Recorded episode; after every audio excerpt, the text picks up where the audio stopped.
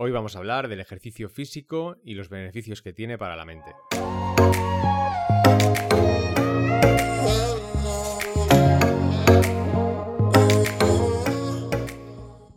Últimamente el ejercicio está en tendencia en las redes sociales. No sé a vosotros, pero a mí me aparecen multitud de anuncios de nutricionistas para perder peso, ganar músculo o llegar al famoso six-pack. Eso está genial y ya era hora que la salud cobrara una participación importante en los inputs que recibimos día a día en las redes sociales. Pero hay una cosa curiosa que no he visto en ninguno de esos vídeos o anuncios, que es el efecto que tiene hacer deporte, ejercicio o simplemente caminar en nuestro cerebro.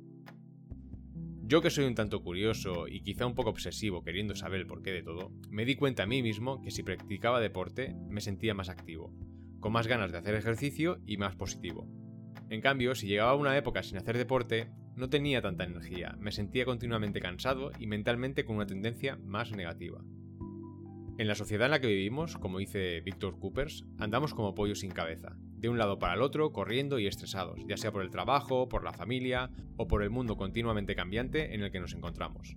No hay nada seguro, todo cambia constantemente y eso nos estresa, porque nuestro propio cerebro no le gustan los cambios y quiere tenerlo todo controlado, así que el día a día es carne de cañón para el estrés y todo lo que conlleva. Si hablamos del estrés, podemos encontrar el estrés bueno y el estrés malo. El estrés bueno es aquel que nos ayuda a crecer, a mejorar o a motivarnos para conseguir algún reto. En cambio, tenemos el estrés malo, y es del que más se habla. Nuestro cuerpo tiene la capacidad de soportar una cantidad limitada de estrés, y como vamos como pollo sin cabeza debido al trabajo, familia, dinero, etc., muchas veces ese estrés sobrepasa las capacidades del cuerpo, y este tiene que derivarlo a diferentes partes del cuerpo, como pueden ser el dolor de cabeza, el dolor del estómago, y eso no nos hace ningún bien. Aparte de vivir con estrés en el mundo físico, en el mundo interior no es para menos. Seguro que si estás en el coche, andando por la calle o incluso mientras mantienes una conversación con alguien, tu mente se encuentra evaluando el pasado o previniendo el futuro. Muy pocas veces vivimos en el presente y eso nos causa un estrés mental. Todo lo que voy a exponer en estos minutos que compartimos es un poco resumen de lo que he leído, aprendido y comprobado por mí mismo en los últimos años. No me creas, sino infórmate y comprueba por ti mismo todo lo que comento. Si soy capaz que despiertes curiosidad por el tema para que aprendas, me doy por satisfecho.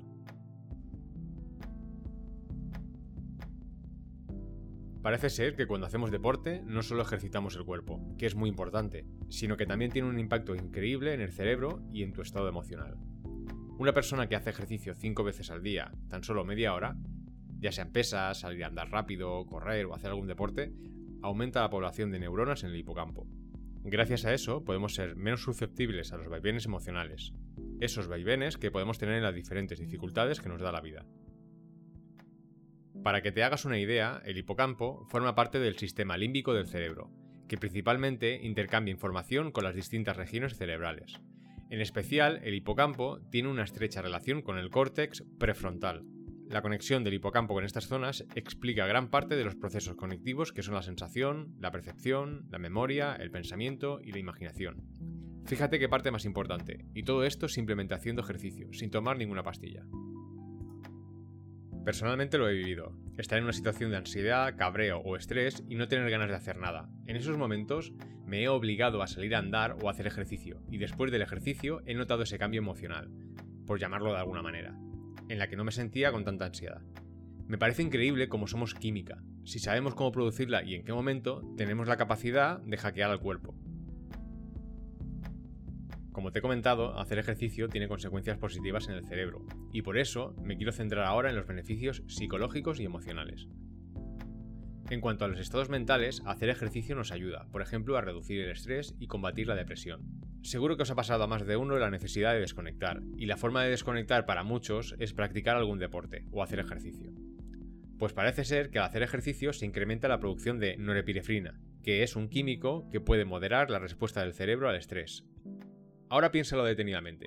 Si puedes reducir tu estrés haciendo ejercicio, puedes reducir eso que te inquieta, con lo que conlleva a mejorar el control de las emociones y no estar mal durante días por una sola cosa. Y si fuera solo eso, pero es que hay más. ¿Y si te dijera que hacer ejercicio te hace más feliz? Pues sí, también mejora la autoestima y no solo en el apartado físico, que también. a todos nos gusta estar más esbeltos, vernos más fuertes o perder esos kilos de más, sino que a nivel psicológico mejora la confianza en uno mismo. Esto es gracias a unas endorfinas que libera el cuerpo, unas sustancias químicas que producen sensación de felicidad y euforia. Hay estudios que han demostrado que pueden aliviar incluso síntomas de depresión. Por eso muchos psicólogos recomiendan hacer ejercicio físico, si no es a diario, tres veces por semana. Vale, con esto que os he contado, ya sabemos que el cuerpo produce diferentes químicos en el cuerpo que ayudan a reducir el estrés y en definitiva estar mejor. Y ahora me pregunto yo, ¿qué mejora en mí si reduzco el estrés y me siento mejor? Algunas de las consecuencias que podríamos sacar del ejercicio aparte de las meramente físicas es la mejora de la memoria y la habilidad de aprender cosas. Entonces, reducción de estrés, mejora de la memoria y mejora de la habilidad para aprender cosas.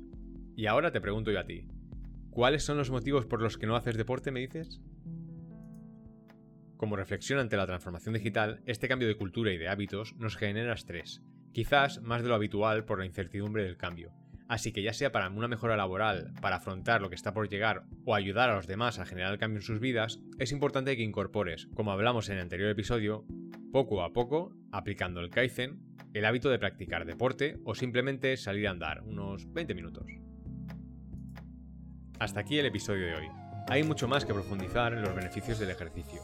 Si te interesa el tema o quieres hacer alguna pregunta, puedes enviarme un mensaje en mis redes sociales, que dejaré en la descripción.